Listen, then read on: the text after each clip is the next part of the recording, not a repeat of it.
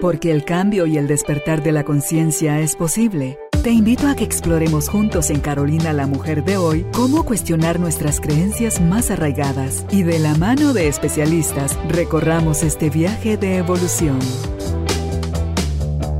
Bienvenidos.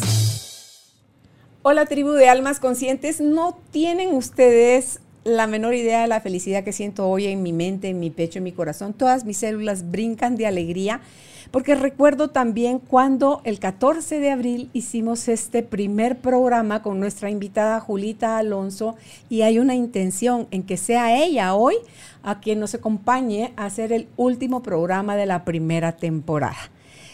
¿Sí?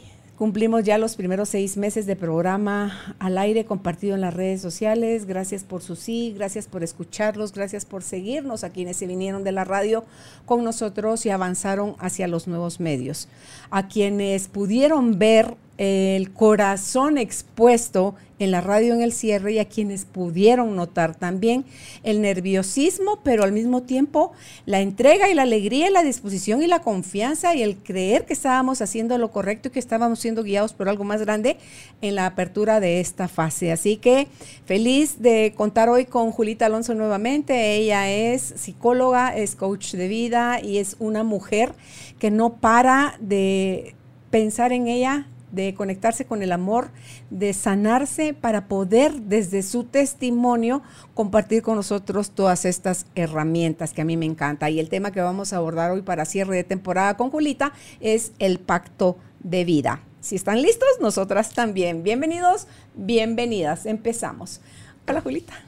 Hola Carolina, ¿cómo estás? ¿Puedes notar mi alegría otra vez? Igual que aquel día, como aquel día, dijo la canción. Y yo creo que igual como aquel día toca respirar, porque si no empezamos, ya, ya empezamos con la emoción. Pero me parece que es, es la forma de empezar un espacio, no solo honrar el espacio que ha construido acá, con, este capullo realmente de vulnerabilidad delicioso y espectacular que desde el fondo de mi corazón se lo agradezco, sino que también es em, este espacio, como bien decía, entre un inicio y un fin, un final. Y precisamente por eso es que dije, me parece oportuno que es el momento para hablar acerca de los pactos de vida. Porque pensándolo mucho, y como le contaba, cuando primero pensamos el, tema, la primera idea que se me vino para tirársela a Judith fue esta frase que es muy conocida, que es, prepárate, atrévete a pedir lo que deseas mm. y prepárate para recibirlo. Y me parece que efectivamente ese es un proceso que usted pasó de inicio a fin. Y estamos hoy en una pausa, en, una, en un momento en el que sí ya podemos voltear a ver atrás y decir, ¿qué fue lo que pasó? ¿Qué preparación tuve que pasar? ¿Y qué fue ese sueño, qué fue ese deseo que se pudo materializar precisamente sí, por lo sí de todas las personas y de todo el staff que por supuesto que le vamos a seguir de aquí a la luna. Pero el más importante, el suyo. Porque ese sí puede darse cuenta cómo generó una, una explosión en cadena de cis. Y es que vino, Julita, de la obediencia. Vino de ese anhelo real de querer escuchar cada vez a mi alma y dejarme guiar por ella. Porque la he escuchado todo el tiempo. Mentira que toda mi vida, mis 62 años, yo la he escuchado para obedecer. Mentira, mentira. Mucho tiempo estuve tan adolorida, tan anestesiada, tan ensimismada en, en mi dolor, en mi historia, en mi tragedia, que lo único que yo buscaba ya no es quién me la hiciera, sino quién me la pagara. Así es. Entonces, no fue tanto el daño que hice afuera porque no era una persona malvada, pero sí era una persona ay, que le huía la vulnerabilidad, que necesitaba seguir fabricando máscaras o seguir haciendo más grande o más alto el muro para evitar que me lastimaran y fue ir botando poco a poco las paredes, tomando confianza, reconectándome con el amor, observándome, escuchando mis diálogos internos. Fue sincerarme brutal y honestamente conmigo misma para poder decir, oigo las dos voces todavía. Exacto. Oigo la voz de mi sombra, oigo la voz de mi luz y me decían el otro día en una entrevista que me hicieron, Carolina, pero ¿cómo sabe usted cuando es la voz de su alma la que le habla? Ah, para mí ahorita es fácil, porque me da certeza, puede ser una voz determinante, pero no una voz fuerte que busca achiquitarme, anularme o, o, hacerme temblar o amenazante. No, jamás, jamás va a ser así, pero puede ser determinante. Cuando a mí me dijeron, cierra círculos y avanza, es cierra círculos y avanza. Te lo puedo decir más recio, pero no más claro. ¿Vas a elegir escucharlo? Sí. ¿Sí o no, nena? Eh, ups, se así, o sea, o sea, como que me tengo que ir de la radio. O sea, como que eh, yo nací aquí. Es, yo crecí en el medio radial. Yo estoy impregnada de eso desde el vientre de mi madre. Y cuando le planteo mi renuncia al primero de mis hermanos, porque lo hice de uno en uno, y me decía ping, porque él me, mis hermanos grandes me dicen pingüina, entonces me dice ping, pero toma conciencia de algo. Vos sos radiodifusora. Sí, eso es ser leal al mensaje de los ancestros. Mis papás fundaron la empresa y vaya si sudaron sudor y lágrimas y sangre para lograr construir lo que construyeron y luego mis hermanos hábilmente pudieron, porque estaban como con el ADN, ampliar todavía a niveles más grandes la empresa que mis papás empezaron modestamente. Entonces digo yo, sí, es cierto. Tengo el ADN de comunicadora. Tengo también la guía y la obediencia de que es mi alma quien me está guiando y me sé sostenida por algo más grande, que es el amor de Dios.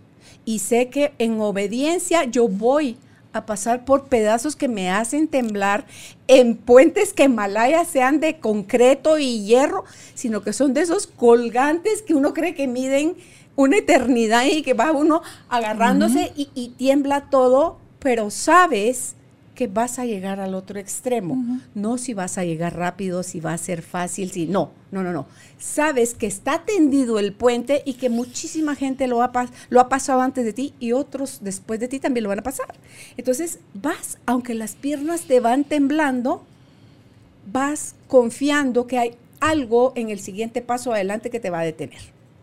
Entonces, puedes decir, voy en paz, Señor, porque yo sí lo digo, sé tú si esto viene de ti, haz que todo fluya. Facilita el engranaje, Señor. Si esto no viene de ti, te lo pido. Pon tú mismo los obstáculos que hagan que yo vea de una manera donde no me tenga necesidad de darme muchos tropezones ni quebrarme los dientes al caer al piso, sino que pueda decir, no, aquí hay un pequeño giro, no, aquí hay que hacer esto, no, bajemos velocidad, no, paremos, no, retrocedamos un poquito, no, ahora otra vez sigue en esta línea. Entonces, cuando haces eso y para mi ego, mi sombra, mi parte emocional, Julita, me aviento porque creo profundamente en los procesos terapéuticos, me aviento a echarme unas terapias largas, porque yo quería hacer el cierre desde la gratitud, desde la alegría y me preguntan, ¿y no extrañas la radio? Sin soberbia, sin dolor, sin nada. No, no, no la extraño porque sé que fue una fase de mi vida en la que yo necesité crecer, desarrollarme, conocerme, aprender, estar ahí pero también tengo pegado en el espejo de mi, y les voy a tomar una foto y se los voy a mostrar para que ustedes vean que ahí está mi proceso de milagro de Raymond Samson, donde yo tengo ahí mi declaración desde hace unos años que está ahí pegada, cuando yo leí por primera vez a Ramón Samson y me hizo tanto sentido que yo dije, de esta tierra yo soy, en esto es en lo que yo creo y lo tengo que empezar a confesar con mi boca. Y mis células, si hasta ahorita han tenido miedo, lo van a vibrar, lo van a recalibrar y van a conocer nuevos espacios. Entonces, mira, Julita, cuando yo estoy dando un sí en obediencia, tengo paz. Y la incertidumbre no me atormenta porque no tengo la más fregada idea de si lo que va a pasar o está pasando es el ingrediente necesario para el siguiente paso. Entonces mejor me pongo pilas, me aplico y aprendo. Si no me gusta, aprendo con mayor razón. Y si me gusta, lo agradezco y lo bendigo. Y no me quiero quedar estacionada ahí abrazando mucho eso, porque eso también es peligroso. Así es. Quedarme en el agujero lamiéndome las heridas es peligroso. Quedándome abrazando los éxitos y, yo y Juan Camaney somos la misma cosa, también es peligroso. Así es. Entonces es mejor, sigo. Hay ratitos donde siento que voy en bajada como más, con más velocidad. Y hay otros en los que a lo mejor le hago así y empiezo despacito a mi velocidad a subir esa cuesta que se puede ver empinada. Hoy en la mañana lo viví en mi caminata. Había estado dejando de caminar, hoy volví, dije esta semana necesito algo, me pide en mi sistema que salga a la intemperie nuevamente a caminar. Y agarré una pendiente que está bien pendiente y yo antes solo veía la pendiente y el corazón ta, ta, ta, ta, ta, ta, ya me daba fatiga, ya me daba la pálida, ya me daba cualquier cosa. Tenía tres semanas tal vez de no subir esa pendiente o cuatro. Miro la pendiente, es una pendiente, nada más. No es una pendiente difícil, es una pendiente. Es lo que es. Si hoy que tengo cuatro semanas de no subirla, tengo que subirla más despacio, la subiré más despacio, pero hola pendiente. Entonces yo iba dando cada paso, dándole el hola a la pendiente. Cuando me vi, estaba arriba. Y sí, tuve que hacer un momentito o, sea, sí, pero me enfoqué en cada paso que iba dando, Julita.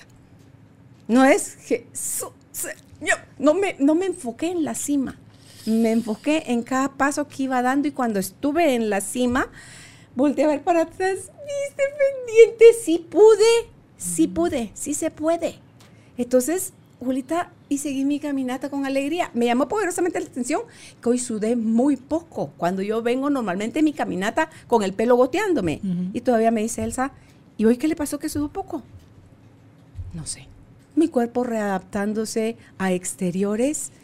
Eh, a lo mejor con la falta de caminar en exterior un mes, mi cuerpo necesitó hacerlo a una velocidad más lenta. No sé. Le dije, no sé, pero sé que lo hice, sé que estoy aquí, me quiero preparar mi jugo de las mañanas y, y, feliz. Entonces, Julita, cuando tú puedes ver en ti que estás en obediencia, siguiendo a tu corazón, escuchando a tu alma, tu cuerpo te lo, está, te lo sigue reforzando, tú dices, bien. Y no sé si eso tenga o no que ver con los pactos que yo hice conmigo misma tiempo atrás a decirme, no sé cómo, no sé cuál camino o todos los caminos, me abro a tomar de todos los caminos aquello que me deje para amarme más a mí misma. Y, poder eh, tomar de la vida lo que me da. Mm. Entonces, no sé. No sé pues le voy a decir que me encanta y me encanta particularmente esta parte porque cuando hablamos de pactos de la vida, la invitación que, quiero dejarle a las personas, especialmente ahora que estamos finalizando año, es observar qué pacto necesito hacer yo. Por ejemplo, yo hace siete años hice un pacto, que fue el pacto de coherencia. Y me, me batió, me arrastró ese pacto porque genuinamente me di cuenta lo perdida que estaba.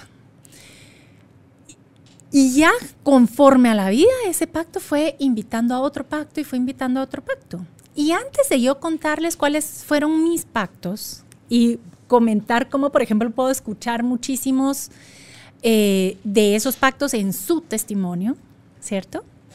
Es una de las cosas que a mí me encanta, de entender que cuando voy a lo más profundo de mí, llego al, al punto donde ya no estoy yo, estamos todos. Y entonces desde ahí mi misión, mi trabajo es cómo le encuentro sentido a esto y cómo vengo y lo comparto. Punto. No, no me queda nada más, ¿cierto? Para mí fueron tres pactos. Pacto de autenticidad, pacto de coherencia y pacto de coraje. Y antes de entrar a lo lleno de estos pactos, hay una cosa que se me ha, que me ha estado dando vueltas mucho tiempo, como bien lo decíamos, hay cosas que uno tiene en, el corazón que suben a la mente para poder salir por la boca, ¿cierto? Y uno era recordarme del concepto este de la cábala que habla del pan de la vergüenza. Y es que a la hora de la hora sí tenemos pactos y vamos a hacer pactos con la vida y tenemos misiones y tenemos sueños y queremos abrirlo, pero ¿para qué? ¿Para qué? Y se me vino el concepto del pan de la vergüenza. Y el pan de la vergüenza, a ver, si nos ubicamos un poquito, aclaro, no soy para nada ni experta, ni soy estudiante de Kabbalah, pero por algo se me vino este libro que la verdad es, es muy bueno, El Poder del Kabbalah. Y ahí sí explican que lo que pasa es que hay un momento en el que la luz se da toda a la vasija, es decir, Dios se le da todo a la humanidad y lo da todo, todo, todo, todo, todo. Le da tanto todo que le da el deseo de dar. Y cuando la humanidad quiere el deseo de dar, viene y le dice a Dios, gracias, no me des más. Y es en ese momento en el que se rompe. Eh, y una de las cosas que pasa es que se rompe ese ciclo de dar y recibir. Ya se mete una distorsión. Y el pan de la vergüenza es cuando nosotros nos quedamos solo recibiendo y no damos. Entonces, un ejemplo que ponen ahí, por ejemplo, y que nosotros lo podemos ver claramente es todas estas personas, a ver, que para mí es una advertencia muy buena como mamá porque siempre decimos, le quiero dar a mis hijos todo lo que yo no tuve. Eh, yo no quiero que a mis hijos les falte nada. Yo quiero, yo no quiero que ellos pasen por las dificultades ni los dolores ni entonces le voy a ahorrar todos esos dolores y les voy a dar todo. Eh, y qué si resulta que lo que les estamos heredando entonces es la experiencia del pan de la vergüenza. Porque para que nosotros podamos tener esta experiencia de vida plena, de sabernos capaces, de sabernos importantes, y no importantes desde el ego, sino que, tenemos importancia, tenemos impacto. Efectivamente, son esas pendientes que tenemos la capacidad de subir en la vida, de reconocer que si antes me costaba un montón, ahora me cuesta menos pero me ha costado, ¿cierto? La felicidad y la facilidad no van de la mano. Y eso es algo importante que tenemos que entender. Creemos y hemos confiado en que la felicidad está en el confort, cuando la felicidad es el resultado de la superación de los retos. ¿Por qué? Porque efectivamente los retos son tan duros que nos cambian. Y el premio que tenemos de haber superado ese reto es la persona en la que nos convertimos gracias a esa dificultad. Y ahí es donde vamos sumando estos profundos estados de felicidad. ¿Por qué? Porque voy descubriendo cuáles son mis genuinas capacidades, aquellas que tal vez al inicio ni me lo esperaba, ni soñaba con eso. No, si yo le contara cómo eran las primeras veces que yo estaba en, en programa con Judith, la más tiesa, la más con todos los libros a la par, porque si yo no, lo que yo no decía... Había que quedar bien, había que hacerlo bien. Había que hacerlo perfecto. Y todo lo que yo dijera tenía que estar con el autor atrás, porque si no, que charlatana ni que ocho, o sea, charlatana era piropo a lo que yo iba a hacer, ¿sí? Y poco a poco, esas conversaciones y estos espacios han ido enseñándome, ok, qué es genuinamente mi misión, qué es genuinamente lo que vengo a dar. Y se lo dije así de simple. Es ir hacia adentro de mí, aprender lo más que puedo y luego empaquetarlo de la forma que mejor me salga para compartirlo. No será perfecto, pero puedo tener confianza y puedo tener fe de que vale más de algo para más de alguien. Y punto. No más, no más. Entonces, cuando estamos en estos, en estos temas del pan de la vergüenza, el antídoto es que nosotros demos. Pero no vamos a dar cualquier cosa. No es dar lo que menos nos cueste, no es dar lo, que, sobra, lo que sobra, no es dar lo que me conviene, es darme, es dar lo más puro en mí. Y ahí es donde entra el pacto de la autenticidad. Y la gente lo lee, lo escanea, lo vibras, como lo vibras, lo percibe, te cree, te sigue o sencillamente dice bla y pasan la página. Entonces, andamos por la vida, Julita, queriendo convencer a la gente, impactar a la gente, mostrarle a la gente perdón, pero cada quien tiene suficientes cosas de qué ocuparse de sí mismo.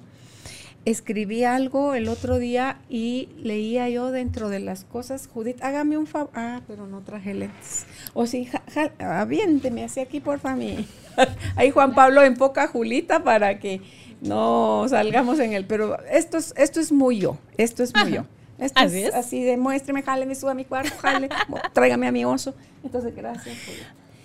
Entonces escribía yo algo, eh, Claudia Ceballos, que me va a entrevistar mañana en Instagram, me decía que si yo le podía decir un poquito de mí, de quién era yo, para poder eh, escribir algo, ¿verdad? Entonces, em,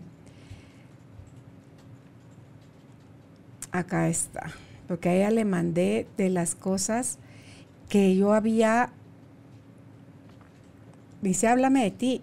wow, ah, es como, como que, ¿qué digo de mí? Digo mi luz, digo mi sombra, porque de las dos cosas soy yo. Mm. Entonces, eh, le dije, gracias por tu curiosidad. Me gustan tantas cosas, entre ellas están reír, cantar, conversar, leer, escribir, escuchar música, bailar, compartir con mi familia y amigas, hacer ejercicio, seguir aprendiendo, comer helado, mucho helado. No tengo problemas o limitaciones en cuanto a un tema que no deseo que se toque. Soy de mente abierta y me encanta compartir a través de testimonios sobre mis procesos de sanación, de cómo la luz ha llegado a mi vida a través del dolor, de mis errores y del valor de atreverme a reconocerlos y rectificar, de soltar mi deseo de tener el control, de dejar de querer tener la razón, de reconocer mis miedos y creencias limitantes, de soltar la necesidad de sentirme víctima como también de obedecer a la voz de mi alma que desde niña me ha guiado, de reflexionar, de abrir mi mente a nuevas posibilidades, de autoobservarme, de aceptarme, de hacerme responsable de mi vida, de las múltiples manifestaciones que Dios me ha dado de su presencia en mi vida a través de eventos milagrosos, de la lectura de la Biblia y de libros como un curso de milagros, de aprender más sobre el alma, la vida y la muerte, de perdonarme, perdonar y pedir perdón, de canciones, de relaciones, de hacer entrevistas, de escuchar podcasts de los errores de otros, al hacer tai chi y yoga, durante mis caminatas, mis meditaciones, la oración, retiros de silencio, en fin, o sea, puntos suspensivos.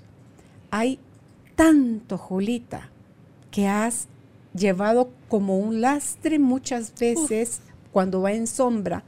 Es un lastre porque es herida y no quieres que lo sepan, porque da vergüenza, a mucha gente le da vergüenza hablar de, eso.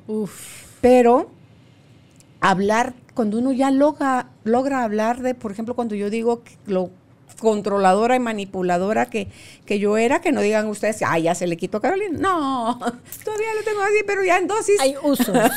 hay usos y abusos. Hay, claro, antes era abuso. Entonces, ¿y por qué no me da vergüenza? Porque yo le puse luz a esa parte de mi vida. Y cada que me cacho cuando me resbalo y veo que estoy otra vez en eso, vuelvo a rectificar, pero no poniendo una máscara, no justificándome, no defendiéndome, sino que decir, ok, o sea, tomo más rápido las cosas que me viene a mostrar y, avanzo. Tuve, no sé cómo se le dice eso, si es una epifanía. Fíjate que yo ya había escuchado el libro de la bailarina de Auschwitz hace unos años, el audiolibro. Pero tenía la curiosidad de leerlo, porque para mí es totalmente distinta la experiencia de un audiolibro a de un libro en papel. Yo soy de las de la antigüita que necesito el libro en papel.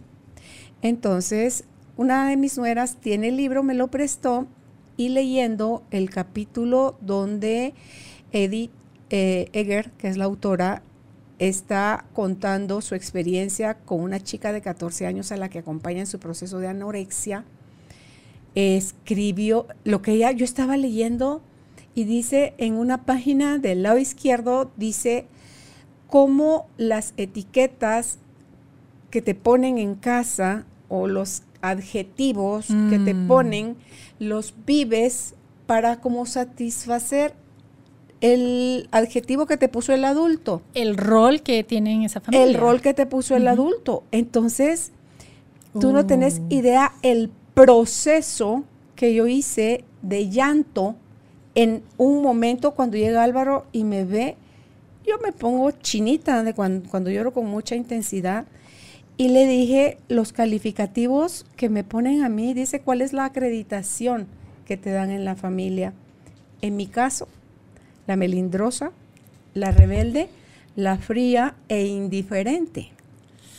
Duele solo al recordarlo. Hoy puedo reconocer que mi madre me dio esos adjetivos calificativos y yo interpreté el papel a la perfección.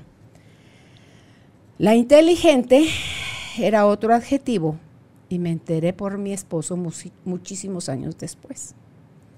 Mi madre se lo dijo a él en una oportunidad de alguna forma me chocó que me lo dijera. Ella nunca me lo hizo saber o sentir. Yo me podía reconocer a mí misma como una niña curiosa que aprendía con mucha facilidad y alegría, pero mi niña interior necesitaba escuchar de mis padres que ellos podían reconocer también esas características en mí. Record. Y te digo, lo puse en el celular en, mi, en mi segmento de notas porque estaba tan fresco y tan supurando todo lo que ahí se estaba cuajando eh, que también esas características en mí. Recordar los apelativos arriba mencionados que me daban mientras escribo estas líneas evocó la lucha eterna que he tenido con mi peso corporal. Y sin buscar la respuesta, esta llegó sola.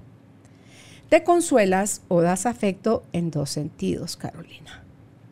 La primera, buscas la mirada de tu madre en los lácteos y el azúcar de los helados. Buscas el reconocimiento y protección de tu padre en el pan y las galletas. Subes de peso intentando ser visible para ellos porque interpretaste que no lo eras. Imagínate cómo, cómo mi, mi, observador me puede permitir ver otras cosas. Entonces, y si tú ves aquí, tengo la, el emoji donde está llorando a cascadas, ¿verdad? Entonces pongo, lloro Lloro intensamente al escribir estas líneas. Lloro de dolor ante mi, ante mi interpretación rancia y añejada de no sentirme vista ni amada. Lloro también porque algo grande en mí me consuela y me hace saber que puedo volver a elegir mis pensamientos al respecto. Mi parte adulta y mi parte emocional sana me recuerdan que no corremos peligro, que estamos a salvo que papá y mamá me dieron e hicieron todo lo mejor que pudieron, que me dieron todo lo que tenían para darme y que lo que no tenían era sencillamente imposible que lo hicieran o dieran. Y aquí ya tengo otra cosa que, que es, ese es otro tema. Pero digo yo, Julita, el, la catarsis que yo hice, yo había escuchado ese libro. Y cuando lo estaba escuchando otra vez, porque lo tengo en las dos versiones, lo tengo en el audiolibro, lo tengo en el libro, entonces lo oí. Yo estaba haciendo otras cosas, que para mí oír un audiolibro es genial, pero no es, a menos que te quedes quieto y te enfoques en sentir lo que estás escuchando, buscar que penetre en tus células lo que estás escuchando, hay un aprendizaje grande. En el caso, en mi, en mi forma de procesar información y de aprender. ¡Wow! Yo dije, eso está eso está cañón, o sea, eso está bonito. Yo me regreso al libro, al capítulo 13, y lo voy a, lo necesito leer textual, despacio, digerirlo, sentirlo. Y era ese el momento para hacer ese insight, esa, esa catarsis para sanar, porque sí, ¿cuántos años tengo yo sabiendo que la leche está relacionada con mamá y que el trigo está relacionado con papá? Pero no en la integración que hice ayer, tan vívida, tan consciente, tan... Sí. explotando en llanto, Julita, pero era un llanto sanador, porque decía ella en otro capítulo más adelante, dice, no puedes sanar, o sea, es imposible sanar aquello que no te das permiso a sentir. Entonces, lo sentí, lo sentí en las entrañas, dolió y dolió, pero dolió para soltar. Sí. Ahorita, antes de empezar a grabar, estábamos hablando de eso de para poder tomar lo nuevo hay que soltar lo viejo. Y soltar era urgente ayer en mi proceso. Uf. Entonces me soné la nariz porque fluye mucosidad, lágrima, va, todo. A mí me fluye todo cuando yo lloro y tan intenso. Y dice uno, ah, así o más privilegiada, así o más amorosa yo conmigo, así o más dispuesta a seguir en la línea de las cosas que he elegido para rodearme de estar en contacto con, y, el contacto que a mí más me importa es el que tengo adentro, Julita. Porque después voy a ir sí o sí afuera a relacionarme, a darlo a los demás. Y mientras más auténtico, sea en mí, más auténtico es lo que voy a entregar. Y me, encantó, así que quería compartirles esos, esos testimonios porque eh, todo el tiempo está pasando algo o alguien, Julita, en nuestro entorno para mostrarnos, la herida salta, la pateas, la haces caso, la vuelves a pachar y la hundes y aquí no pasó nada o la abrazas, la lloras, la sufres, la enojas, la porque la tienes que sentir. O no la vas a poder sanar. O no la vas a poder sanar. Sí. Y me encanta lo que nos compartió, porque efectivamente, eh, es lo que le digo, o sea, usted hablaba y yo decía, así es, me ha pasado, amén, acá estamos, de esta tierra soy, ¿verdad? Efectivamente, y, creo que esto muestra varias de, las cosas que, soy feliz que las personas que nos escuchan lo, se queden con eso, y es sí. Si nosotros queremos hacer ese compromiso a movernos en la vida con esa apertura, a permitirnos recibir la abundancia que la vida tiene para nosotros mm. y que ya la recibimos, eso es muy importante entenderlo. Em, genuinamente nunca nos falta nada. Nunca nos falta el aire, nunca nos falta el sol, nunca nos nuestro corazón está echando punta parejo, nunca nos falta nada. Otra cosa es que con nuestros pensamientos no nos dejemos reconocerlo y entremos en este rol de víctima, de pobrecita, todas las cosas que me faltan. Ah, pero esos son otros 100 pesos. ¿ah? Cuando reconocemos que nosotros sí ya recibimos, recibimos constantemente, recibimos todo lo que pedimos, todo el tiempo. A veces no somos conscientes de lo que estamos pidiendo. Y entonces no entendemos por qué a nosotros, no entendemos por qué me pasa a mí, etcétera, etcétera. Pero nosotros siempre recibimos. Y para poder abrirnos a dar lo que genuinamente tenemos que dar, efectivamente, esta preparación nos va a llevar por un proceso de transformación. Más que de transformación, mi experiencia ha sido que es un proceso de purificación, en el que efectivamente el dolor es lo máximo. O sea, es el ingrediente que cataliza, es la llama que enciende el cuento, es lo que calienta, es lo que hierve, es lo que destila, es lo que lava, es todo. El dolor está ahí. Y me parece importantísimo resaltar esto porque hemos aprendido a tenerle mucho miedo al dolor y hemos aprendido a tenerle mucho miedo a sentir. Mm. Y por eso lo que usted nos acaba de compartir es tan valioso porque efectivamente ese es el camino. espero no escucharme como uno de esos fantasmas de Navidad que traían las malas noticias, ¿verdad? I'm the ghost of Christmas de las navidades pasadas terribles, donde viene a castigar. No, no, no. A ver, pero entender que efectivamente todo está a nuestro favor. Antes de, arrancar el programa me preguntaba, Julita, y bueno, ¿y cómo está? Todo, pero todo para bien. Pues sí, todo para bien. Mm, he llorado un montón, me ha dolido un montón, he sacado un montón de cosas, he tenido conversaciones durísimas, he dejado ir personas eh, y todo muy bien. Gracias. ¿Por qué? Porque desde este entendimiento es, para mí ha sido mucho más fácil decir, ok, no estoy fallando en nada, no hay nadie que me esté castigando y por eso estoy sintiéndome mal, por eso estoy teniendo conflicto, por eso se están yendo personas de mi vida. No, es que no tiene nada que ver con castigo, tampoco tiene que ver nada con premios. Entonces yo no hago las cosas esperando que venga el premio, porque simple y sencillamente es lo que hay que hacer, en el momento que hay que hacerlo. Entonces, cuando nos comparte esta parte de decir, efectivamente, reconozco las palabras con las que me nombraban, reconozco las historias que me han acompañado, las que yo he vivido y las que me contaron y las que me heredaron, aún, aún cuando me las han heredado en silencio. Puedo ir conociendo todas esas partes y saber que esa no soy yo. Entonces, cuando estamos hablando de un pacto de autenticidad, es un compromiso profundo con el autoconocimiento.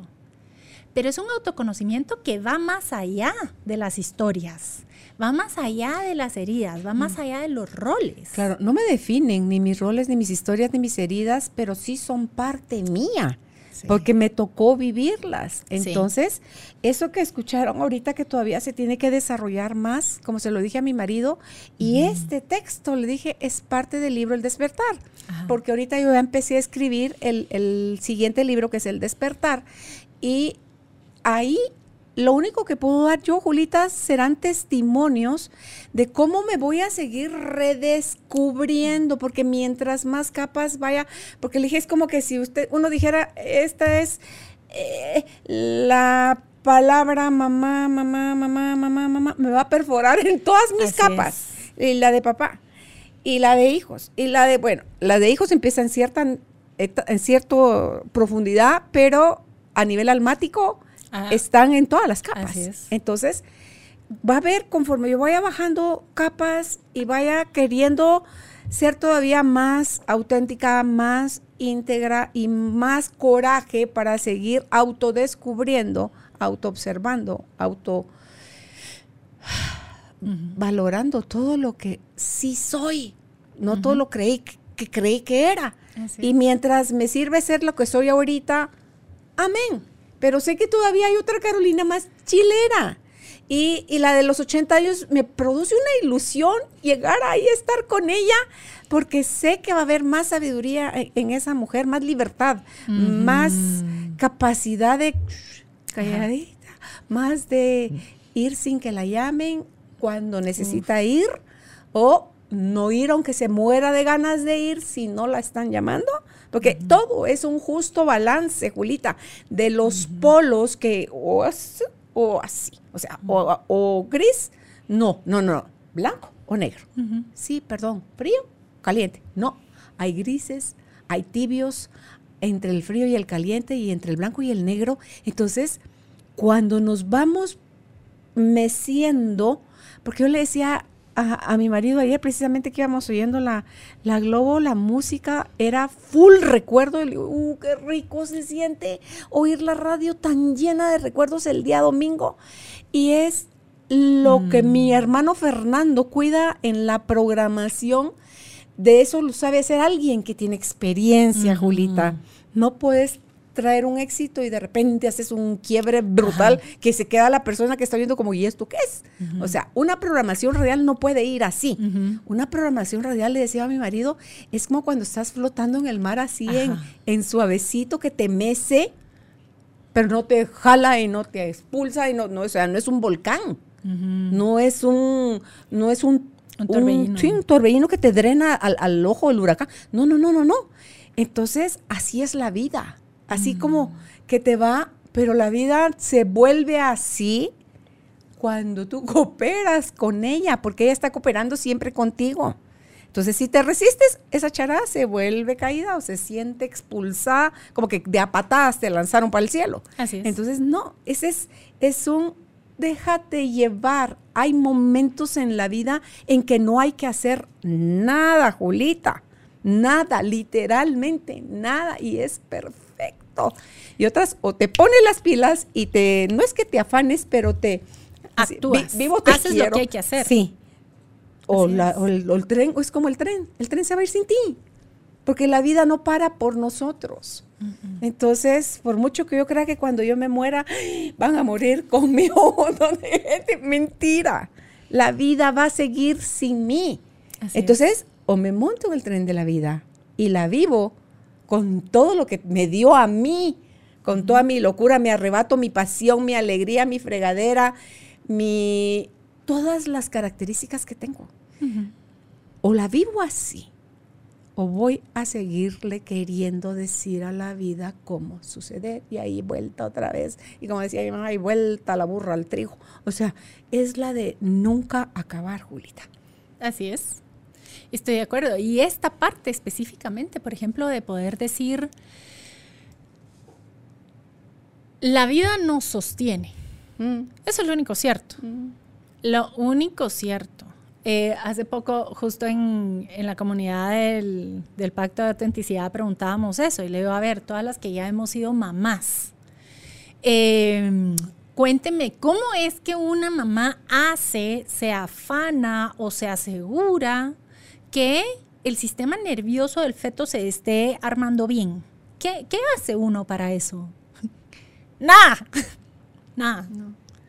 Deja de meter manos en el proceso. No hagas tonteras, no fumes, no te estés tomando drogas. Bobadas, no estés eh, tratando de evitarte. Una de las cosas, por ejemplo, que yo al día de hoy le agradezco enormemente a mi ginecólogo, porque cuando yo quedé embarazada todavía estaba en una fase final de un trastorno alimenticio. eh, fue lo primero que me dijo, de ahora en adelante, tú no estás gorda, estás embarazada. O sea, fue, tú no te metes Con el peso. con el peso. O sea, Nítido. chao. Y de verdad que lo agradecí, porque si no era terrible. Entonces, efectivamente, nosotros no necesitamos hacer nada porque vamos, fluiditos, nos está llevando. Como esta conversación que la amo, nos va llevando. Podemos tener esta tentación de decir, es que yo quiero saber a dónde va a llegar, porque necesito saber, porque entonces tengo que, así puedo ver si me estoy equivocando o no me estoy equivocando, y entonces cómo corrijo el rumbo. No, es que todo eso es un ruido mental que genuinamente no nos lleva a ningún lado. Es más, efectivamente solo le empieza a meter este mar picado que ¿Qué pasa? Que uno se pasa, se para mareando o se para agotando. sí, Se sí. es agotador. ¿Te puedes ahogar? Y eso es una de las cosas que yo viví en el pacto de coherencia. Porque la coherencia es como tenemos esta línea eh, lo más recta posible, lo más eh, sin distorsiones posibles, entre qué es lo que yo estoy deseando, a lo más profundo, al, al centro de las vísceras, dijo aquel, qué es lo que estoy sintiendo, qué es lo que estoy pensando y qué es lo que estoy haciendo. Julita, tú dijiste acá, deseando en la tripa. Y hubiese pensado deseando eso en mi corazón, pero no debo ser de Marte, tal vez. Deseando acá en mi corazón, sintiendo acá en la tripa, Ajá. porque es donde sientes el, el- el nervio, el miedo, la angustia, lo- todo lo que está como calificado bajo, denso. Es como el cerebro de tus tripas la que te dice, mientras que yo pienso más en el cerebro del corazón, en los anhelos de mi alma, o sea, en lo que mi alma sabe que vine a experimentar, porque en mi alma no hay positivo y negativo, solo Así hay, es. solo hay eventos que hay que pasar por ahí, chulita, deja de ponerles es. un signo no les antecedas el signo positivo o negativo, porque todas, créeme, Carolinita, de mi vida me dirá mi alma, son a tu servicio. Así es. Todas te van a, a impulsar a despertar. Entonces, pensé en eso. Entonces dije, "Oh, ¿seré yo la que está loca, está rara? Pero es que, y, y a mí, por ejemplo, esto me encanta de este punto, porque como se los decía al inicio, cada quien va a encontrar sus pactos, como cada quien va a encontrar su proceso. Para mí, por ejemplo, empieza desde las entrañas, porque para mí empieza desde ese lugar de creación. Hasta abajo, entonces. Hasta abajo. O sea, al- Nos fuimos. desde donde se generan los bebés. Al Y origen donde- del mundo. Y ¿cierto? desde donde sale lo que tiene que salir de tu Hay cuerpo. un, hay, un, hay un cuadro que se llama El origen del, del universo, me parece que es el nombre. Em, ¿Por qué? Porque, a ver, es clarísimo. Lo sabemos y yo lo he hablado muchísimas veces, que para mí, y esto es algo que en mi proceso ha sido muy importante, es sanar la energía sexual. Porque Vital, en es nuestra energía, en nuestra energía sexual está nuestra capacidad de crear. Eh, para nosotras como mujeres, por ejemplo, nosotras nacemos con los óvulos que venimos a, a entregar Todo en esta, a en esta vida. Y que algunos van a hacer menstruaciones y que otros van a volverse eh, embarazos y van a volverse partos. Eh, y para mí, a mí me sirve muchísimo esta analogía para saber que los deseos más puros en mí ya vienen en mí desde que yo estoy acá Desde que sos alma. desde que soy alma. Y esos deseos ya están en mí. No me tengo yo que estar inventando ni me tengo que estar fumando nada. Como viene la carga de tus ancestros, también ya está en ti. Cómo viene la carga, pero son las dos cosas y son los dos planos. Entonces, cuando yo hablo de la coherencia, es decir, me voy a ir a lo más puro de ese deseo, a lo más puro de mi capacidad creadora, a lo más puro, a la experiencia más pura de mi energía sexual, y de ahí voy a, voy a hacer el trabajo para mover lo que me alcance mover. Estas programaciones de los ancestros, las heridas de mi experiencia en esta vida, eh, las expectativas culturales, los momentos. Es decir, mi trabajo, a lo que yo tengo que prepararme, es cómo yo abro camino entre todas estas capas que tenemos para que esos deseos puedan salir de la forma más coherente posible. Ahí está. Para que salgan tiene que haber coherencia o se quedan truncados. No pasan Se de la tripa. No pasan de la tripa. o no pasan de la tripa o, o pasan o pasan con mugrita, dijo aquel. Pasan Ah, no pasan, contaminados. Julita. Fíjate que cuando te miden esos aparatos que venden para medirte la coherencia cardíaca, Ajá. y uno dice, no, pero si yo full, yo en estado meditativo mi sombrero. Tú en tu mente te estás queriendo vender que en estado meditativo estás. Así es. Tu sistema te lee, tu sistema no conoce de mentiras, de trampitas, de no. Tu sistema te lee. Ajá. Álvaro que se mide la coherencia cardíaca todos los días, porque tiene ese, ese aparato, busca ver cosas que le diviertan, que lo expandan. Y Ajá. ahí lo ves viendo caricaturas, muerto de la risa. Ajá. Y, y- y luego ves su mapa de coherencia Ajá. y ese es un recordatorio de cuál es el estado en que su sistema interno, que no alcanza Uf. la mente, porque eso no lo alcanza la mente. No. No le puedes. Es como cuando tú haces prueba muscular. Sí. Tú con la boca dices una cosa. Con el cuerpo dices la verdad. O sea, el cuerpo es como un borracho. Dice que los borrachos y los niños y tu cuerpo no, no mienten. No mienten. No mienten. Entonces, dice uno, wow. Y la coherencia viene de la integridad. Viene de la de pensar, hablar, sentir y hacer todo en la misma línea. Sí. Y entonces todo tu universo interno, porque vaya, si es un universo, eso, todo lo que tenemos adentro. Y todo el universo externo están, calibra, computa, es. diría, o sea, y empalma, y se vuelve todo Y esto- más claro. Y es una de las cosas que, que me gusta mucho entender, es que la coherencia no es un, un 0 o 100, no es blanco o negro. Nos vamos a mover en ciertos Ah, puntos. Porque la coherencia también nos está orientando y nos está guiando. Mm. Por ejemplo, retomando el testimonio que usted nos compartía al inicio. Es decir, hubo momentos en los que usted sabía ese deseo, ese, ese ovulito que estaba por ahí rondando que quería venir. Seguro. Pero precisamente habían temores, habían eh, berrinches, habían heridas, berrinches, habían heridas, habían eh, lealtades ancestrales, había un montón de Todo. cosas que simple y sencillamente no dejaba que pasaran. Ahora, ahí viene el trabajo, estos profundos trabajos personales para abrir camino. Y cuando está saliendo, lo que, lo que no quiero que se quede es esta idea romántica de, ay, cuando yo esté en coherencia, todo se va a sentir súper bien y manifestar mis deseos eh, o traer, materializar mis deseos va a ser una experiencia preciosa.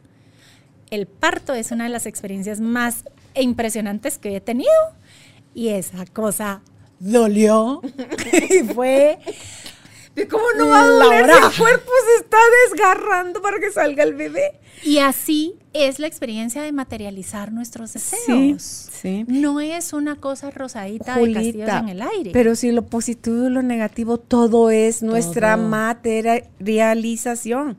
Así Ay, es. ni modo que yo estoy tan loca como para que esto tan feo que me está pasando. Sí, sí, sí. Es que no hay juicio. Lo que tenemos que entender es que desde esos lugares no hay juicio. No.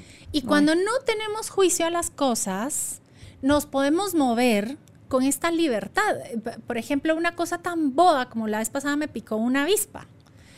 Em, Dicen que duele, arde. Dolió. ¿Dolió y ardió? Sí. Pero no fue esta cuestión como de, "Ah, ¿por qué pasó Solo que hubiera sido esto?". alérgica. Hubiera Ay, sido si alérgica. hubiera sido otra cosa. Ahí hay que moverse más rápido. Pero el dolor es el dolor y el malestar fue el malestar. Y fue muy gracioso porque yo estaba a medio taller cuando me picó. Ya un cigarro. Entonces fue así de bueno, está pasando lo que está pasando. Y estoy dando un taller y ¿en dónde quiero poner mi atención? ¿En el taller, en el dolor, en qué? Porque ojo, a la Julita dramática de antes le habría encantado toda la atención que todos estaban dispuestos a darle por el dolor que estaba experimentando pero preferí la atención por lo chilero que les estaba compartiendo, ¿cierto? Estábamos felices dando el taller. Ahora, ahí es donde esta parte de la, del trabajo en uno y la coherencia nos ayuda a ir haciendo el trabajo. Pero nuevamente, lo fácil, el confort, eh, lo, Conocido. lo conocido, no es una buena señal. Por ejemplo, cuando dicen, no, es que si esto fuera de verdad, esto debería ser más sencillo, no debería costar tanto. Es cierto. Eh, corazón chis. no te digo. ¿Quién dice? Efectivamente, hay conversaciones difíciles y dolorosas que están ahí porque cuando te veas capaz de, de atravesar esa conversación, De tocar esos temas que a la gente no le gusta tocar. Vas a encontrar otro nivel de libertad. claro. Otra dimensión tuya. otra dimensión, otra, y esta capacidad de poder vivirlo de verdad de otro lugar. Por ejemplo, que le decía de esta conversación dura que tuve que tener hace poco. La pregunta fue, ¿genuinamente querés tener esta conversación ahorita? Y yo, sí. Así de querer, querer, ¿sabes? Te volés ya los resultados, pero órale al toro por los cuernos. Y fue de verdad que sí, sí quiero.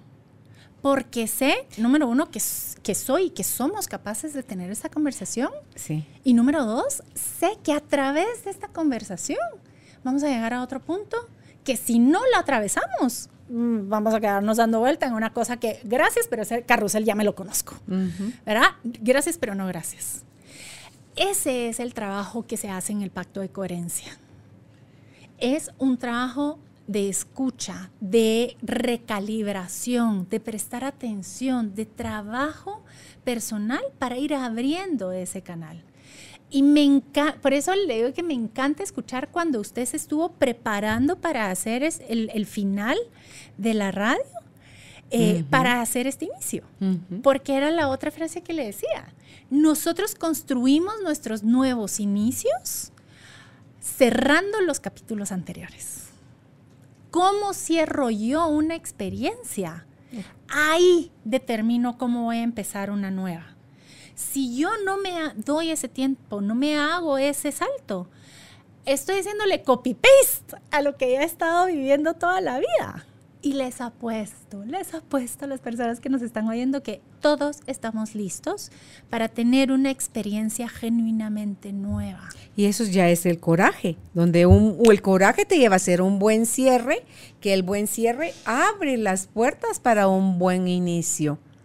Y no, no quiere decir un buen inicio, wow, éxito, uh, no, es un buen inicio, es paz, es serenidad, es enfoque, es claridad mental.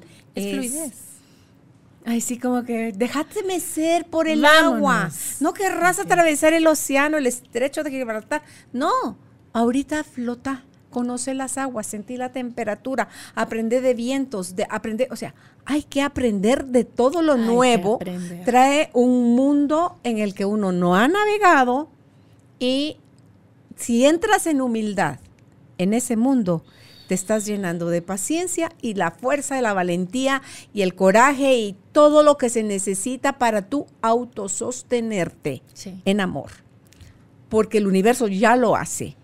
Entonces es que empalmen esas dos partes y se construye la barcaza en la que vas a hacer el viaje, el nuevo viaje. Y ese viaje no te debe nada no te debe nada, no tiene por qué ser fácil, no tiene por qué, no, no, va a ser lo que tiene que ser. Y esta frase a mí me encanta y es la definición que Brené Brown usa para coraje. Dice, la diferencia entre valentía y coraje. Valentía es hacer las cosas a pesar del miedo. Es decir, una persona no puede ser valiente sin miedo. No. O sea, para cumplir con la definición de valentía, tengo miedo y actúo. A pesar de A pesar del Actúo con miedo, a pesar del miedo. Pero coraje explica que la definición, la raíz de la palabra coraje viene de cœur, de corazón en francés. Se dice coraje es el ímpetu, la determinación de darle voz a la verdad del corazón. Mm. Ahí tiene que haber confianza, ahí tiene que haber fe. Tiene, que, haber fe. A ver, que le voy a decir que mi experiencia no es, mala la incertidumbre. No es mala la incertidumbre. Es que tener fe y tener confianza ayuda muchísimo al coraje, porque si no eh, es una pesadilla. Ah, constantemente estamos no estamos en paz. Entonces, el coraje tiene una intensidad. Tiene es disruptivo ayuda a tener este empuje, este ímpetu a romper con lo que se conoce. Esa es la voz de la valentía, porque vas a tener miedo, pero la valentía sabe que está sostenida por el coraje y te va a decir, hay algo más grande sosteniéndonos. Deja de decirle al destino y a la vida cómo debe ser el resultado. Disfrútate el trayecto. Quema tus naves. Quema tus naves. tus naves. Porque si no, a la primera te regresas acá. Y yo, ¿a dónde yo voy tan famosa? Si ahí tenía mis naves seguras. Quema tus naves. Sí. Y usted lo dijo. Eh, cuando venía en el carro, decía, tenés que recordarte de decir eso. Efectivamente. Coraje es quemar las naves. Y nosotros, y usted quemó sus naves, Carolina. Sí. Todavía yo tenía algunos planteamientos geniales. y Alejandro me dijo que es como muy claro y muy enfocado. A ver, madre. Así, así directo. A ver, madre. ¿Estamos o no estamos? ¿Somos o no somos? Uf. te sabe así como, ¡guau! Sí. Sí, ok, va, teneme paciencia. Solo, mijito, teneme paciencia. Son 62 años haciendo esto, depender emocional, celular y mental y creencias y todo. Mi cordón umbilical a la radio estaba atado grueso. Yo viví 62 años radio locuté nada más 26. Pero cortar, Julita, toda esa info, todo ese input, todo ese esa pasión de hacer radio. Porque me decía mi hermano, uno de ellos me decía, Ping, Sergio es el que me lo dijo, Ping, de esto no te podés hacer, Piloy. Yo no me estoy deshaciendo de esto. Yo no voy a poner música. Pero yo estoy haciendo ahora mis espacios en Spotify con música que a mí me gusta para que la gente, sigo compartiendo con la gente mi gusto musical en Spotify, que puedes hacer eso, pones listados. Pero para mí el hacer radio era comunicar, era compartir con la gente desde lo más profundo de mi alma, era dar testimonio, era curiosear, era aprender, era mm. estar full atenta a todo lo que ustedes decían, porque todos ustedes son mis maestros, Julita. Era no querer dejar de aprender. Y todo eso sigue activo ahorita acá en los nuevos medios. Entonces le dije, Piloy, yo no lo estoy dejando de hacer lo que me apasiona. Mi sangre, mis venas se siguen llenando de sangre que muere por comunicar, que muere por aprender, que muere por decirle a la gente, ni les cuento.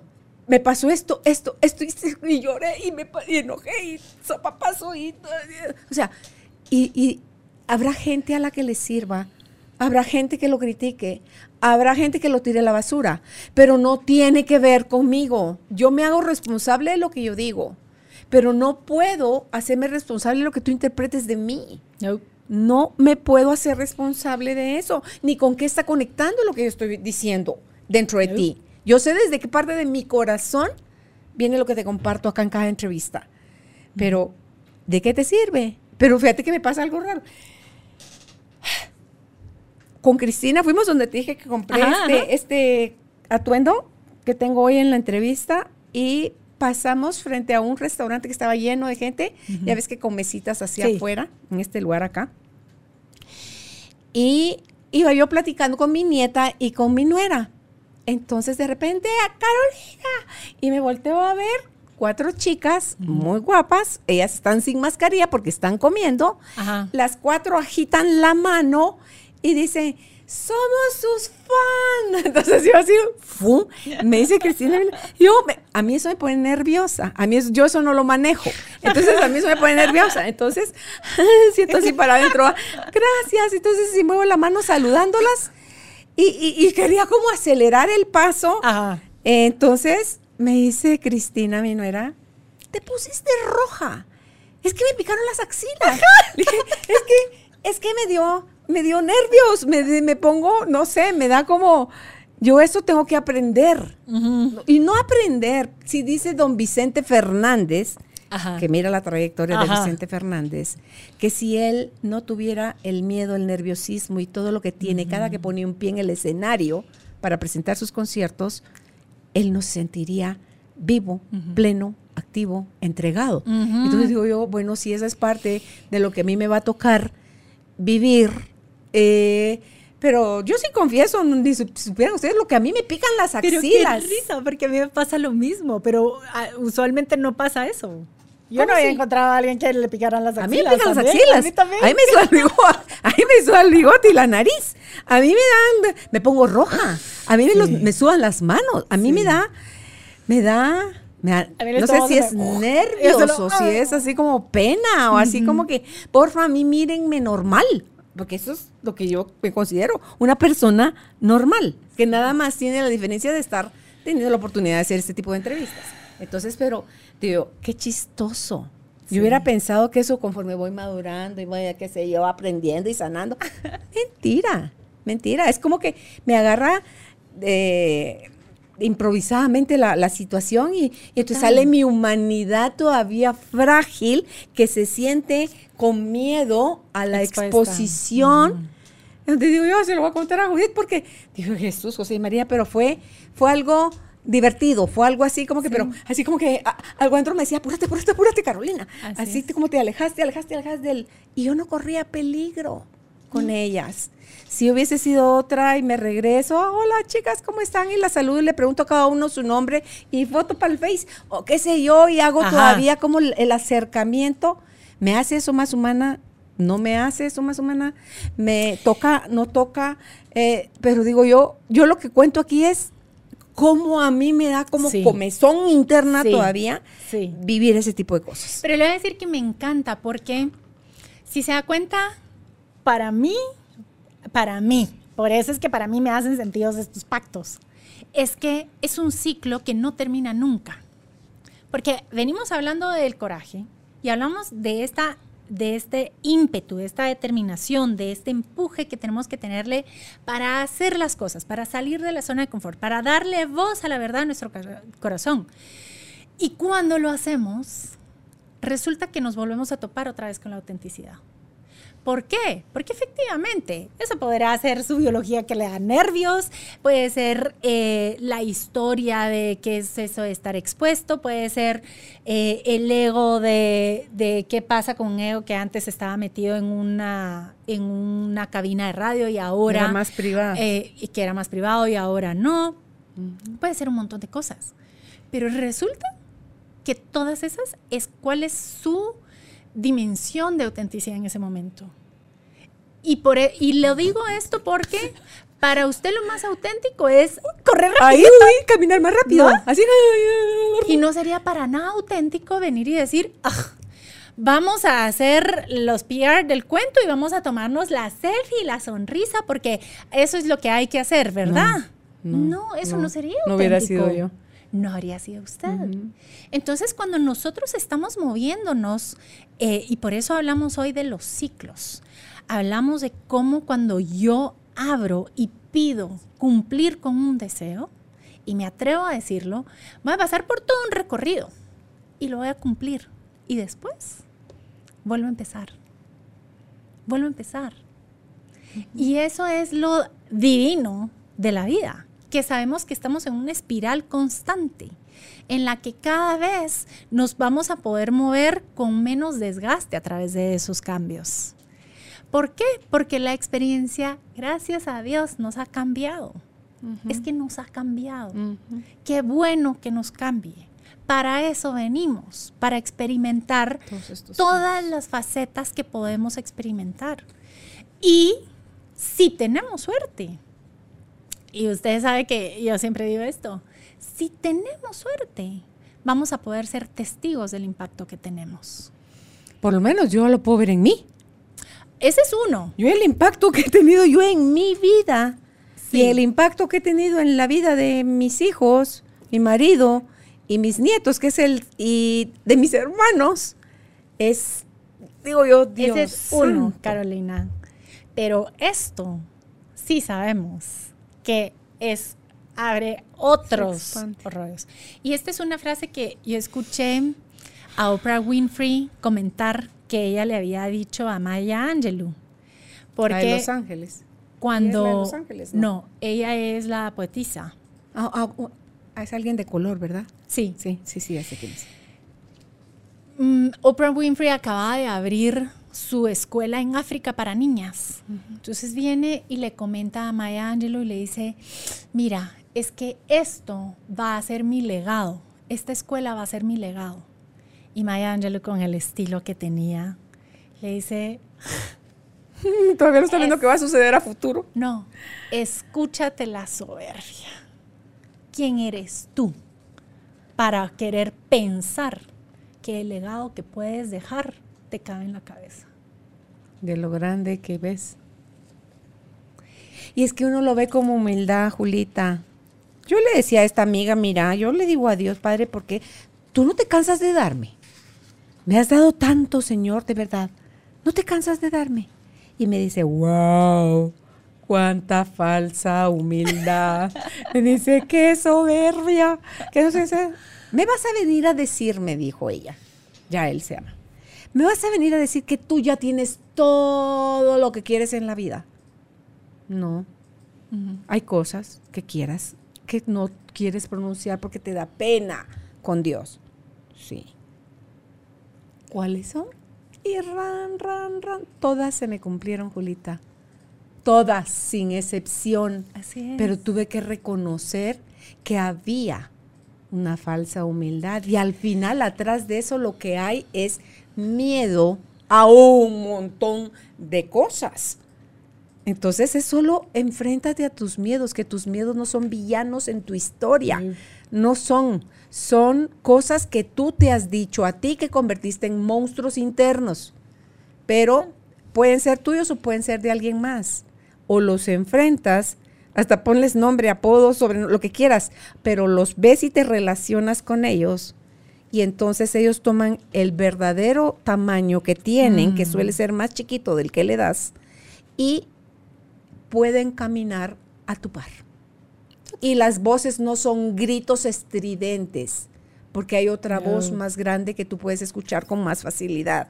Y el coraje te da acceso a esa otra voz que es a la que yo le digo la voz de mi alma. Y eso lo puedes lograr cuando vienes más despierto, cuando vienes más en paz, más como tú mencionaste, siendo más auténtico, siendo tú mismo. En tu caso, la Julita Alonso, más Julita Alonso que pueda ser para el pesar de algunos. Ni modo, toca, lo siento, porque pidieron almáticamente coincidir. Eh, y vas a ser coherente cada vez más con Julita Alonso, que es a la que te debes, pero a la original, a la real, a la verdadera, a la grandeza de la Julita Alonso real. Y el coraje de atreverte a ser tú misma, Ah, caray. Qué rico, ¿no?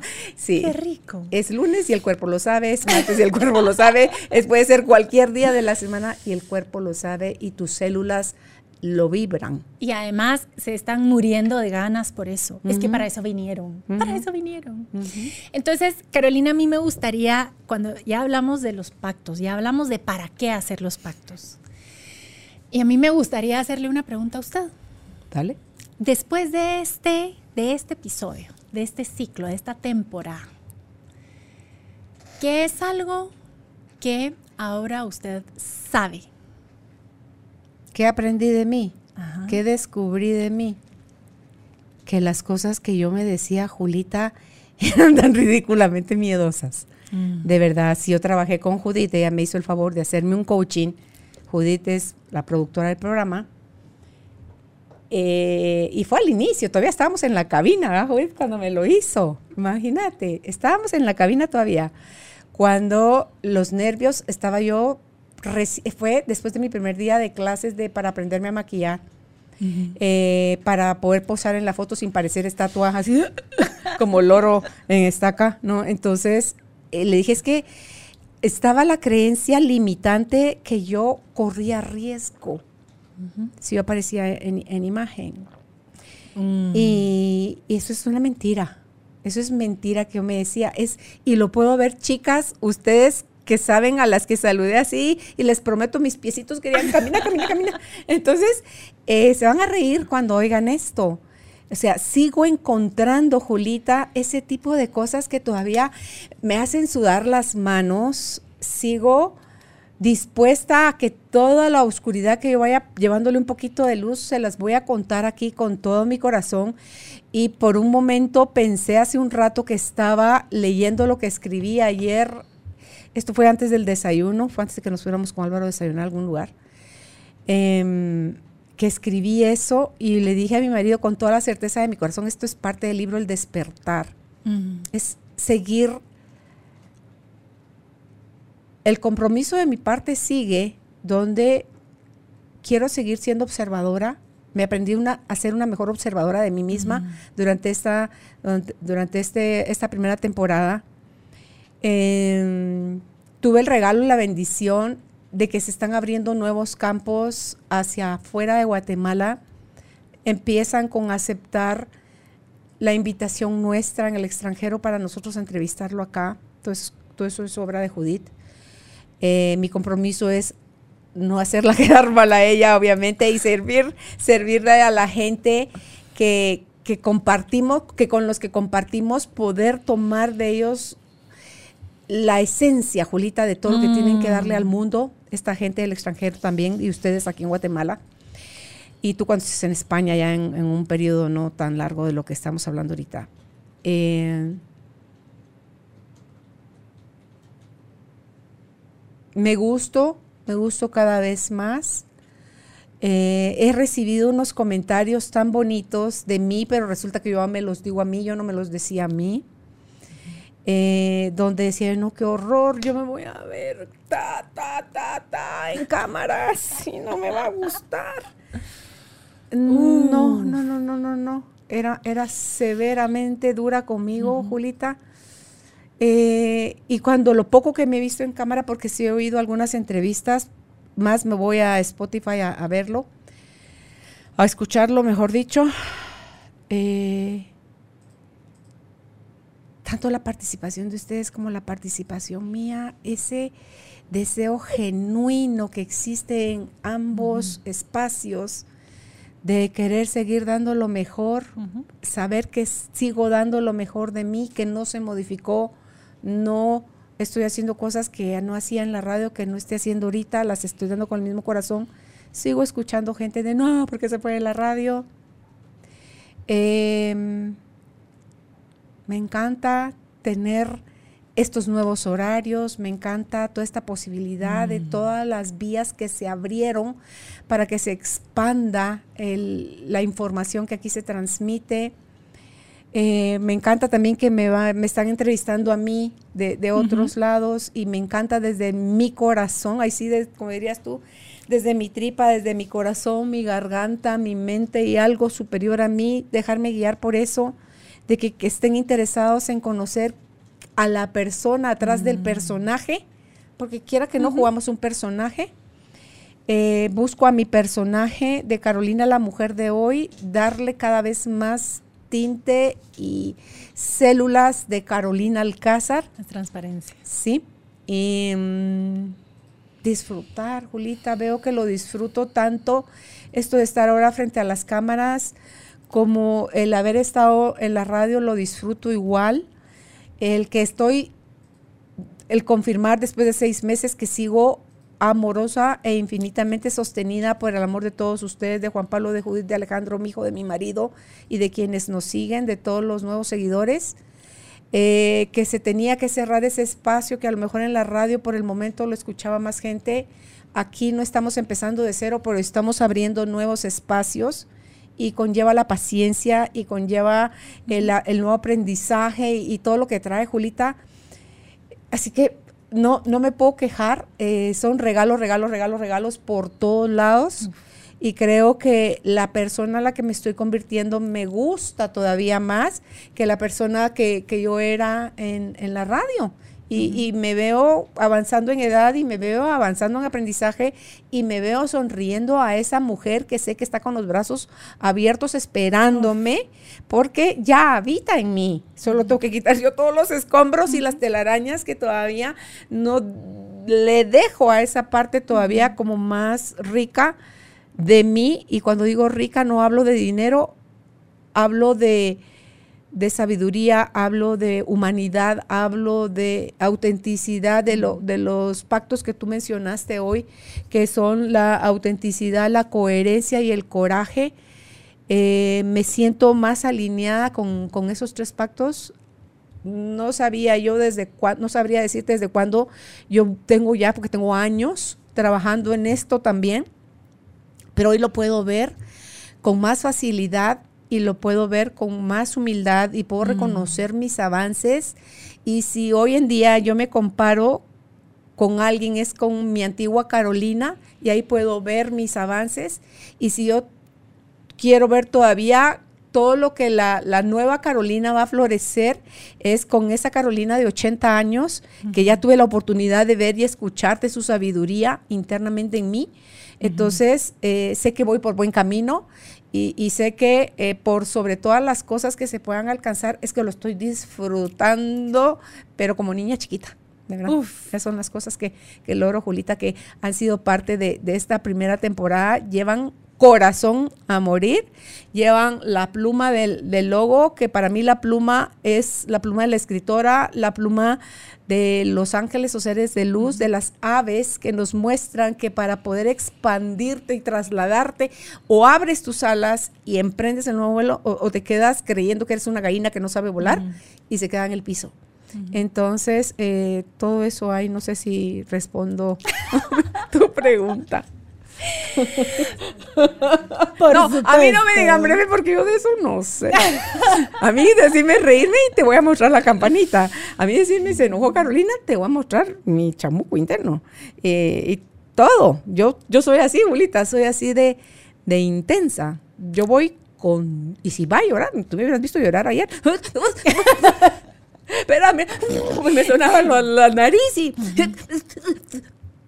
Y mi marido con sus ojos con agua me escuchaba, me tomaba la mano, me decía, wow. Y yo veía en los ojos de él, Julita, que no sé qué es, porque él sí es muchísimo más reservado que yo. Yo en cambio con todo lo suelto. Veía cómo veía en sus ojos hacer procesos, Julita. Y yo decía para mis adentros, amén, amén, amén. Porque no sé qué se movió en él. No sé. Y con esto hay algo que, me, que no me puede faltar y es entender que la misión que tenemos, que todos nosotros tenemos, la misión que tenemos es cambiar el mundo.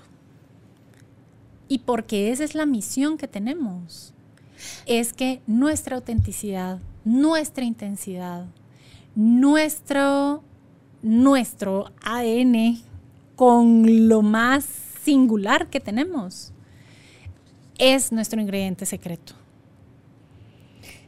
Fíjate que Julita, aquí lo puse, cambiar al mundo.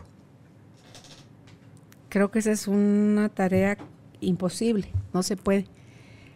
Lo que sí podemos hacer es porque el mundo va evolucionando, el mundo se transforma, el mundo madura, el mundo... Veía en un museo con mi marido que tuve la oportunidad de viajar con él hace pocos días. Y cómo la humanidad por millones de años ha sido sí. transformada y como que casi dice uno como que volvió al punto cero nuevamente y empezó. y el mundo, la vida, la tierra, este planeta va a ser, va a suceder para ti. O la aprovechas y tú transformas la forma y la conviertes en más amorosa de cómo la ves y te relacionas con la vida, o la vida sencillamente le va a parecer fantástico, te va a hacer así como, como general, va como militar. Eh, ahí nos vemos. Te saluda y sigue su paso. Entonces, creo yo, me late más como que vamos aprendiendo poco a poco a ver con más amor lo que el mundo está siendo, la vida está siendo para ti, para mí, para todos. Dice que cuando habitó, lo primero que habitó la Tierra hace millones de años, cuando surgieron las primeras mm. especies en plantas, en árboles, y trajeron el dióxido, tomaron el dióxido y pusieron el oxígeno y eso fue dándole forma y forma y forma a todo. Y de eso hay ahora bacterias, virus, hongos dentro y fuera de nosotros, en el aire, en el mar, en, en todos lados. Y la vida ha estado siempre. Y como nosotros como humanidad la vamos la evolución la vamos atacando el, eh, las capas de ozono y, y pero es cíclico Sí. La evolución es cíclica y aparentemente pensamos, estamos destruyendo lo hermoso, estamos acabando con todo, estamos, pero, y no es eso lo que toca. ¿Quién somos para saber qué es lo que toca? Entonces, lo que te está tocando ahorita a ti, a mí, vivir es cuidémoslo, disfrutémoslo, valorémoslo, agradezcámoslo, compartámoslo y celebrémoslo. Vivámoslo. Porque nosotros vamos a pasar de la vida. Así es. Por mucho que vivamos, va 100 años. Yo digo que loco voy, a vivir 104. Yo quiero vivir 104. ¿Por qué no 102? ¿Por qué no 110? No, 104. Bien loca yo, pero 104. Entonces, ¿por qué no los 104 años que yo quiero vivir? Busco vivirlos de una forma en la que me relacione con la vida. Porque cuando digo vida ya me puedo ir fuera del planeta Tierra, porque hay vida más allá de nuestro Así es. maní que podemos tener a veces en la cabeza, eh, es la que sea que me toque experimentar, experimentarla en más autenticidad, en más congruencia, con más coraje, respetándola, honrándola para que cuando mis nietos, bisnietos, tataranietos, que yo no sé qué tipo de mundo les va a tocar, lo puedan vivir adaptados a ese nuevo mundo de la forma más amorosa, Julita. Total, totalmente. Y eso, una de las cosas que me gustaría resaltar es cómo efectivamente en nuestra adaptabilidad nosotros podemos subirnos a la, hora, a la ola de la evolución, que es mucho más grande que nosotros. Y cómo podemos elegir experimentarla y desde dónde la podemos experimentar. Y disfrutar, como bien decía, el camino, como estoy segura que esta temporada ha sido una ola divina de evolución sí. que lo sé, que se la ha disfrutado. Eso me dejó también el terminar finalmente el libro El Camino, porque está terminado de escribir y se va a publicar antes de que concluya el año. Em, empezar a escribir el libro El Despertar. Entonces, son demasiadas cosas que trajo eh, Carolina, la mujer de hoy, en los nuevos medios a, mi vida, Julita, y por, la, por lo que tú trajiste a mi vida. Gracias por ser la madrina de apertura, gracias por ser la madrina de cierre, gracias por tu SIC. Cuando vivas en España vamos a seguir teniendo esta relación y esta comunicación. Y por supuesto, cuando vengas de visita a Guatemala, no perderme de un cafecito y de un pastelito, de un algo que, que podamos seguir compartiendo el cariño, la amistad y, todo esto que se ha dado entre nosotras, Julita. Así que honro tu presencia en mi vida y deseo para ti lo mejor en esta nueva etapa que vas a, ir a llevar ahora luz a, la gente que acompañes en España. Y con toda la humildad y el agradecimiento recibo todas y cada una de sus palabras. Gracias, Julita. ¿Dónde pueden ustedes contactar a Julita Alonso? Si es en Facebook así, como Julita Alonso. Si es en Instagram, Julita-Alonso. Si es en su canal de Telegram, está como Pacto de Autenticidad con Julita Alonso. Y si es Mira, aquí ya no me lo, no me lo sube, es que se me quedó sin batería. Judith, ¿me puedes decir, porfa, el WhatsApp, Julita? Espérate, 5427 ya ves que solo miro la mitad del número. Le prometo, ya el iPad se quedó sin batería. Ahí va, 5437 8373. Repetimos, 5437 8373. Gracias, Julita. Gracias, Carolina. Gracias por ser parte de esta tribu de almas conscientes. Recuerda visitar nuestra página web carolinalamujerdehoy.com.gt para más información de estos temas y de nuestros invitados. Tenemos más programas, blog, libros, talleres, tienda en línea y material exclusivo para quienes se suscriban. Encuéntranos en redes sociales como Carolina la Mujer de Hoy.